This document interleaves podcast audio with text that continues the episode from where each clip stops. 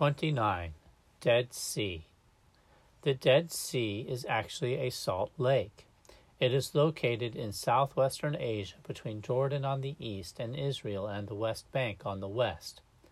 The Dead Sea has so much salt in it that only microscopic organisms are able to live in it.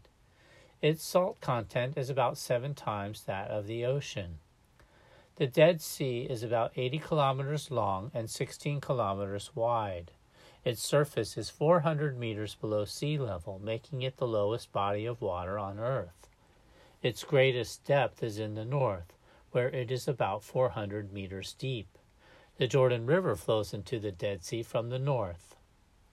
The land surrounding the Dead Sea is a desert. The hot summer temperatures cause the lake's water to evaporate at a high rate. When the water evaporates, it leaves behind salt. The area gets very little rain, so the water that evaporates is not replaced very quickly. Because of that, a high concentration of salt has built up in the Dead Sea over the years. In addition to the huge amounts of salt in the Dead Sea, there are also large reserves of potash, gypsum, and other chemical substances. The salt has been used since ancient times.